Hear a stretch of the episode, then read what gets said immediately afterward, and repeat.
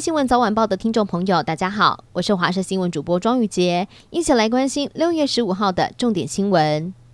从今天开始，入境的航班旅客居家检疫会从七天减为三天，并且进行四天的自主防疫。每个礼拜的限额是二点五万人次，而且入境的人是可以由亲友来接送，不会再强制要搭防疫计程车。早上桃园机场已经有民众很期待来这边接回国的亲友。而至于民众最关心的前三天居家检疫与后四天的自主防疫，可以选择不同地点吗？只要经过所在地的地方政府同意，并且也遵守一人一户，原则上是可以的。又传出有内阁官员确诊了，继防疫五月天陈时中等指挥中心官员确诊之后，内政部长徐国勇在今天表示，早上觉得身体不适，原本以为是气喘发作，为了求谨慎，所以在家中用快筛试剂自行检验，结果确诊阳性。高雄市小港区有某位退休的检察官妻子经营的汽车旅馆，在上个月三十一号，有一对入住的吴姓夫妻发现房间有针孔摄影机，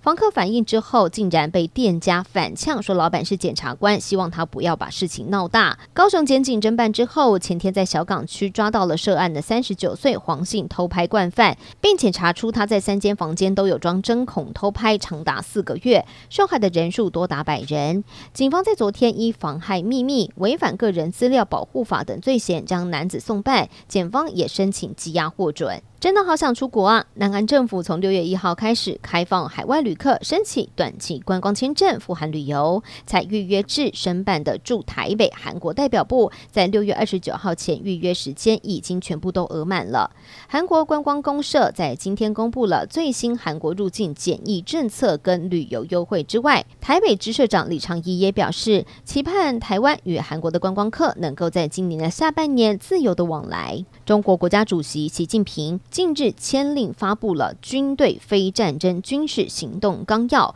为部队执行非战争军事行动提供法规依据。六月十五号正式实施。外界关注的是，这是否是在为解放军版的特别军事行动来铺路？台湾安保协会副秘书长何成辉在今天接受访问，强调中共政军一体，未来有许多的灰色领域作战，其实都是导向战争的行为，台湾一定要更加的小心。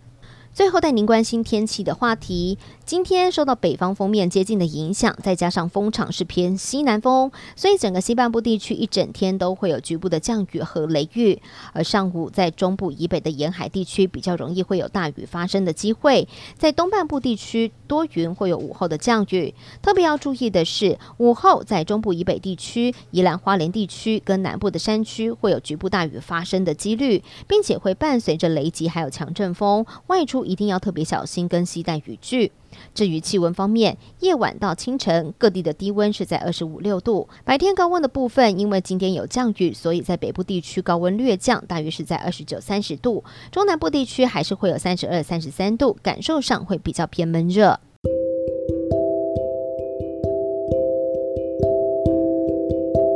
以上就是这一节的新闻内容，非常感谢您的收听，我们下次再会。